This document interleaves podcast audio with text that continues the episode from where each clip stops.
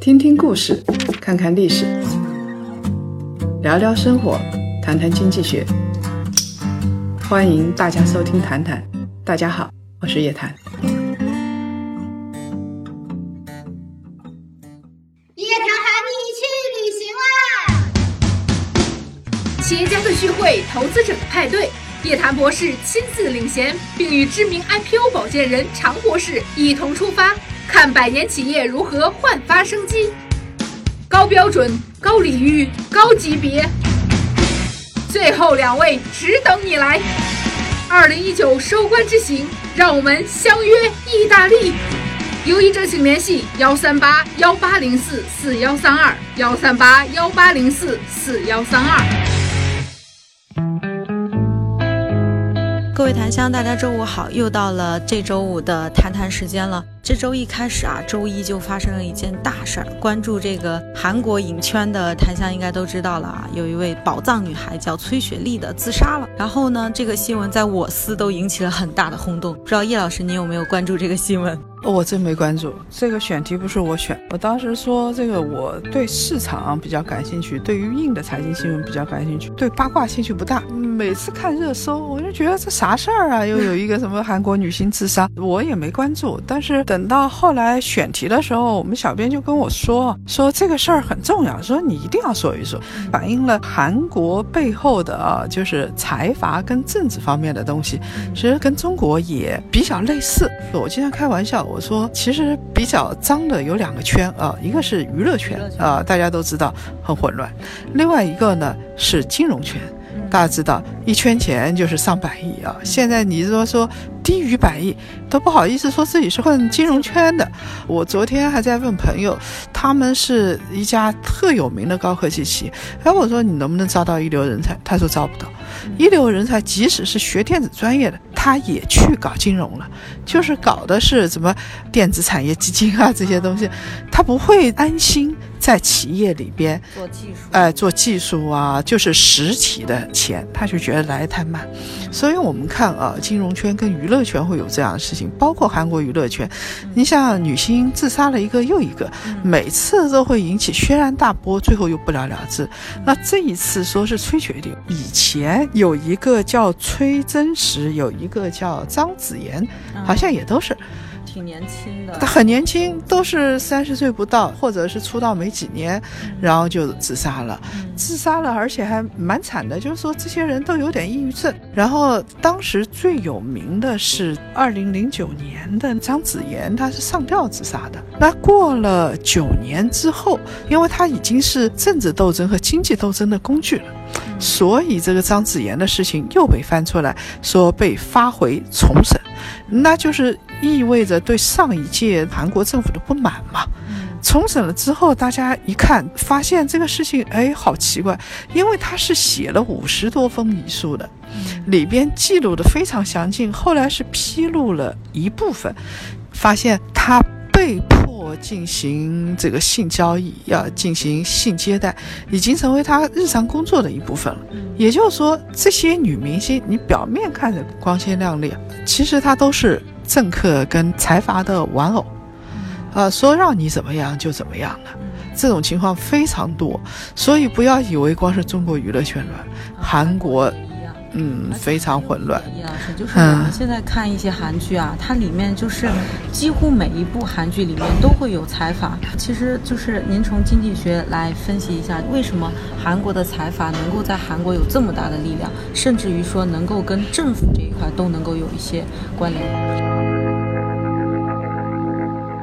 我跟大家说一说韩国。韩国因为它是韩战之后，南韩那边就开始建立起一个威权制度，就是不是太民主的。因为你那个时候如果民主，它的大企业啊、基础工业就发展不起来，所以它一定是比较集权的，包括政府，包括这个财阀。后来它就逐渐发展民主制度，你会发现它中间的波动特别大。你比如说像这个，我跟大家说，从一九四八年开始啊，我们知道其实从李承晚开始的，他是后来流亡到夏威夷去了，然后再接下来就是尹前善，当时他也是垮台的，他是傀儡总统，再接下来是朴正熙，那朴正熙鼎鼎大名了，因为跟朴槿惠相关，我们知道朴槿惠的很大一部分的遗产就是军政府他父亲这儿。传递到下一代的，那他一方面是非常集权，另外一方面又是做市场经济啊，做这一块，就是他其实是并列的。如果没有这些像俾斯麦啊、像朴正熙这样的人，那韩国的经济也发展不起来啊。当然，它发展还有其他的原因啊，但这是非常重要一个原因。但是朴正熙是遭暗杀的，嗯，大家去看朴槿惠的自传。自传里边就写了他小时候他父亲被杀啊那一幕他是看到的啊，然后再接下来是叫崔圭夏，他想改革，最后一事无成。再次接下来就我比较熟了，是我年轻时候的那些韩国总统，像全斗焕政变之后，全斗焕上台了，他卸任之后是被判死刑的，然后是卢泰愚。卢泰愚也是被判刑的，再接下来是卢武铉。他是跳崖自杀，然后呢，朴槿惠是被弹劾的，那现在还在监狱里头呢，所以中间还有一些像金永山这些，基本上都没什么好结果，不是他自己贪腐，就儿子贪腐，然后被追责，要么上法院，要么就是一世清明毁于一旦，就完蛋了。但我们觉得其实这个是。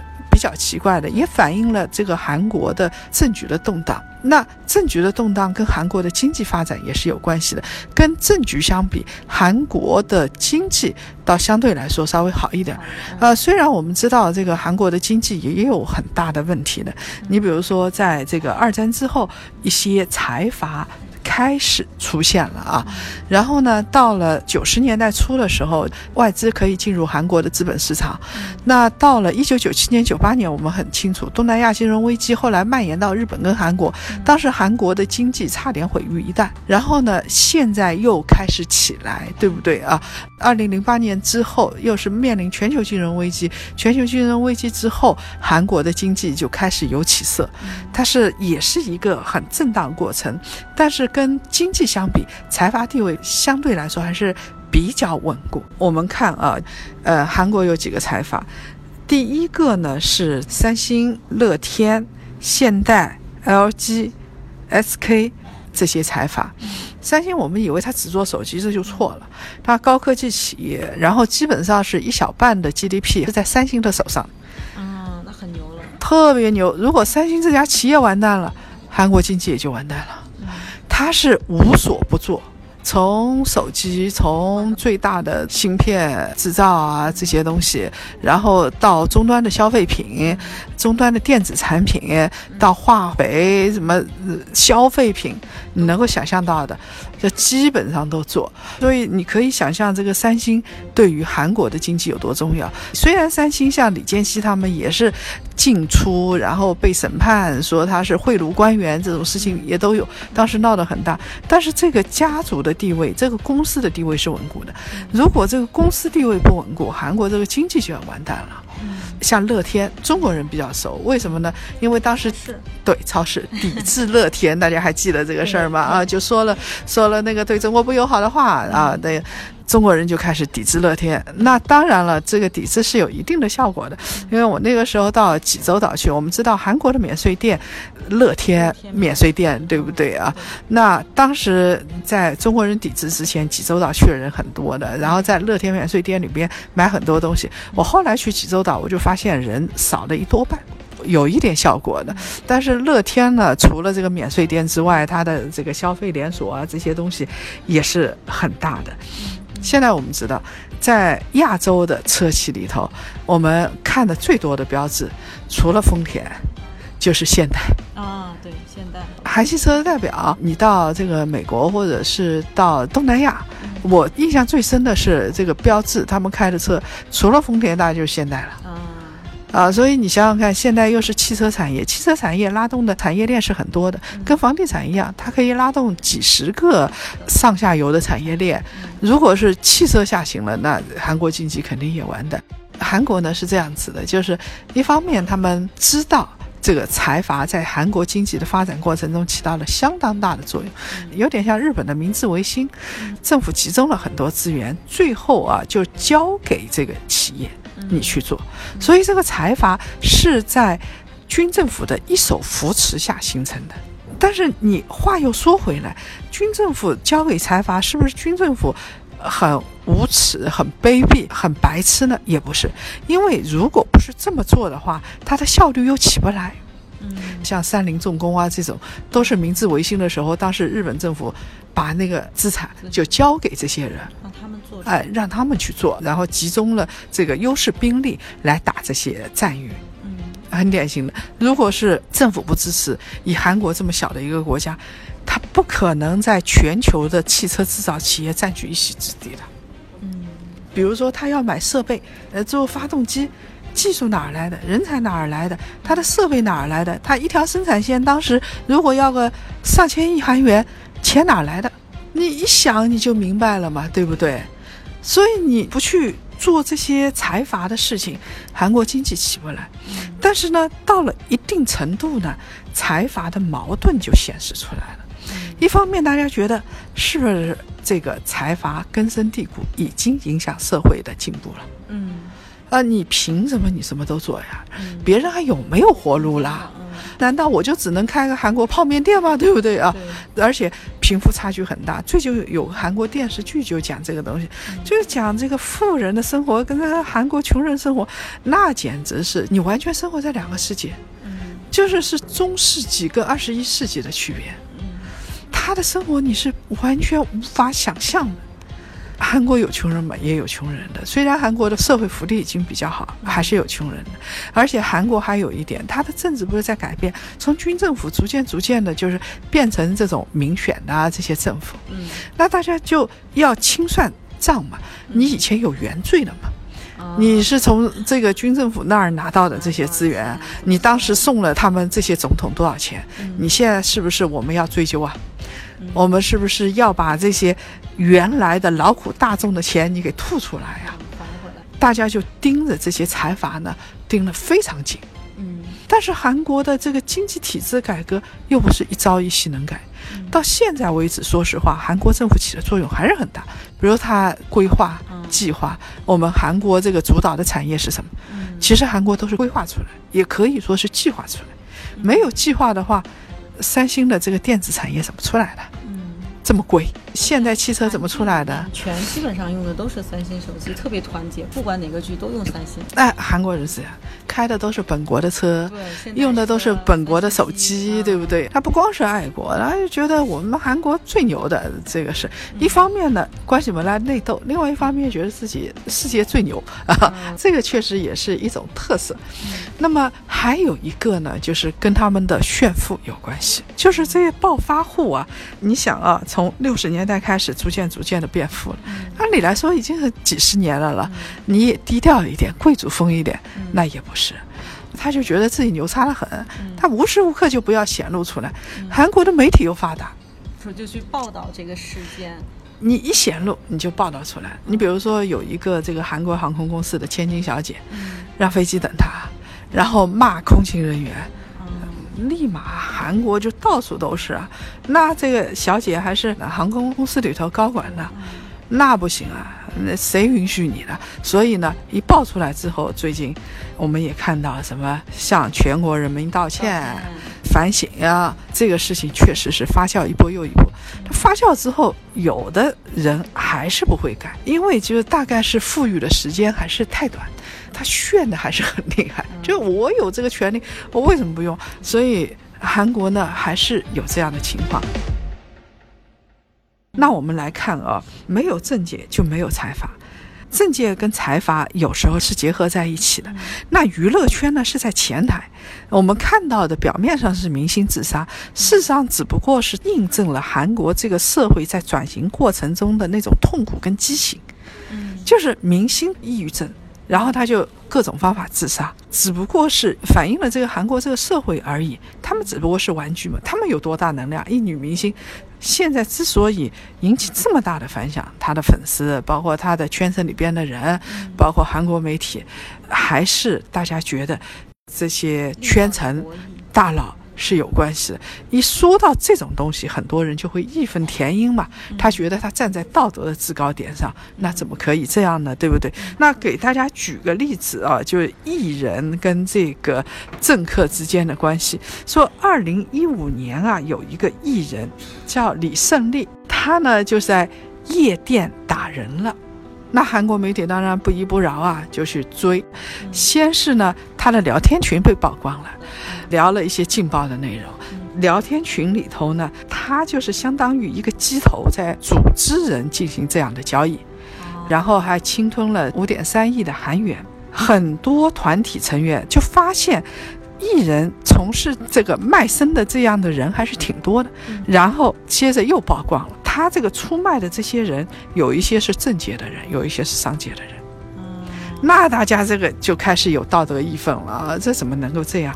然后呢，跟韩国警察局长的往来就被曝光了。李胜利的事情最后引起了很大的轰动，到最后也是不了了之啊。那我们知道，像李胜利这种事情，虽然说你没有办法这个全都扳倒，因为你要扳倒，你就把这个社会给扳倒，体制给扳倒，这不太可能。但是呢，这就像一记一记的拍砖，你越拍越重。他迟早他会受内伤的，会倒的。那后来呢？就包括张子妍这个事情，他不是五十多封遗书嘛？后来文在寅就下令要彻查这件事情。我们知道，其实这件事情是零几年的，零九年的，对不对？后来到了九年之后曝光，曝光之后，文在寅上台要求彻查。彻查的话，这件事情就很奇怪，就变成一种博弈。一方面是有一种舆论要求彻查，但这方面的力量是很草根、很薄弱的。虽然他们有文在寅，但是有时候总统只不过是后面利益的一个显示而已，他也决定不了很多事情的。所以后来对文在寅反而有很多人上街，主持人集会，就是。对文在寅发起了一些不信任案啊，这些东西，然后他的亲信有问题。文在寅本身你很清楚，但你的亲信呢？你手下人呢？后来去找了那个他手下一个特别重要的亲信叫崔国，就发现他有腐败问题，然后就组织人上街，然后李胜利就被无罪释放了。文在寅就是现在受到压力，到底走向怎么样，我们也不知道。你现在就可以看得出来，其实它不是一个这个娱乐圈的问题，就包括我们有时候看中国的娱乐圈，同样也是如此。它真不是娱乐圈问题。你认为一个小小的娱乐明星，一个小花，他真的能够变成股神吗？啊，他真的能够这个变成楼神吗？说有几十套房子，所以你去指责这样的人，意义不是太大。最最关键的是说，他背后到底是哪些势力？到底是因为什么原因形成的这个东西？所以你像娱乐圈很干净的人，通常是富裕家庭出身的，或者是有保护伞的。有一个香港那边叫陈慧琳，啊，她是有名的干净的。这个这个娱乐圈里边好像是。那我们去查一查她的背景，就她是真的娱乐。他是一个爱好，呃，演演演戏、唱唱歌，他不用付出太多，因为他们家已经很有钱了，然后长得又很好，他要嫁个人也足以保证他这辈子跟下辈子都过上好日子，所以他不用去付出很多东西去跟人交换，有的是主动交换，那有的呢，像崔真实啊、张子妍这种啊，他这个是被迫交换，就是变成你艺人工作的一部分，你就必须要这么干。所以我们也看得出来，那么在接下来，韩国的娱乐圈怎么样？到底这些东西能不能一追到底？那还是取决于韩国的政局跟韩国的财阀体制的这个变化。但我是觉得，不是太可能说短期内能够。改得出来，它引起了很多愤怒，一次又一次的事情就受不了，自杀的人在增加，那么大家就很愤怒。但你说能不能改变体制呢？体制是有可能是要几百年，甚至要上百年改的事情，真不是太容易。你说这个从韩国从五十年代开始，啊，然后是四八年底，到了五十年代初，朝鲜战争结束，那韩国进入这个军政府的市场的威权的阶段，一直到现在为止。当然有这个将近七十年啊，表面上看来已经很长时间。沧海一粟，它要改变的话，盘根错节，还需要很长很长的时间的。而且，呃，这个亚洲的体制又比较特殊。你不要说韩国了，其实日本有时候也有这样的迹象。那你说，如果是国内的话，我相信这样的情况也是并不罕见的。怎么说呢？就是我们报以同情。但是，当他有一些事情是跟其他东西有关的时候，明显超出他的能量的时候，我们就要了解这件事情啊！我不说谅解不谅解，你我为什么要去谅解他？我为什么不谅解他？对不对？当我们看到这样的事情，我们起码了解是怎么一回事儿。呃，我们不会对轻易的对一个人去抨击站在前台的某一个小喽啰，这个意义就不大了。是的，那其实这一期呢，我们从这个明星自杀的这个事件，我们聊到了整个的韩国的财阀的一个系统，包括它整个的这个家族的这个产业链，包括是说很多的这些背后政治的这个力量。其实这也给我们一个启示啊，就是我们在看任何问题的时候，我们都希望能透过现象看本质，这个才是我们做这个节目的一个初衷。刚才说的是这个韩国的娱乐圈的事情啊，我们也没有说中国娱乐圈怕被追杀啊。当然，我以前这个少不更事的时候，因为写过几个娱乐圈明星持有重仓某些股票啊，然后也华谊兄弟啊、光线传媒印记，现在大家都知道，因为这都是在台前的嘛。华谊兄弟的这个当时买的什么冯小刚啊、张国立啊他们的这个股权，然后现在。怎么样？然后现在在卖画这些东西，我们也说过啊。那这些东西大家都众所周知了。总而言之，这个韩国的这种事情，其实在其他国家，尤其是亚洲国家的娱乐圈是有一些共性的。我们可以做一个。那说到亚洲的话，其实最近有一个地方是很受关注的啊，就是中国的香港啊，它中国的东方明珠啊，它是一个呃全球的金融中心。那么我们知道啊，香港有件事情是亟待解决的，就是香港房地产的事儿啊。大家一直说国内房价太高，跟香港比一比，那我们幸福上天了啊，太幸福了。香港的人均面积大概十六到十七平方米。那说起来是豪宅了，一百多英尺，大概是一比十这样子。很多人说，哎，十七看起来听起来不少啊，一个人住十七，你如果紧凑一点也够了啊。但不是这么说的。我们知道香港贫富差距挺大的，有的是半山那边是豪宅，香港有不少人住的是那种棺材屋，就那么长大的，到老了。他还住在那儿的那样的棺材屋，把门板拆下来就是睡个觉。家里两个孩子都在这样的棺材屋里养大，所以香港的这个房地产问题啊，这真是一个很让人头痛的问题，也是激化矛盾的问题。所以香港房地产一直有人想解决，从董建华的时候就想解决，现在到林郑的时候还是想解决，到董建华时候那时候想解决没解决成，现在呢这个事情。又要啊有一些转机，那这个林郑的手上啊，到底能不能转成？我想啊，下一期就来说说这个事儿。好的，那我们下一期谈谈要跟大家来聊一聊香港房价的问题，我们敬请关注。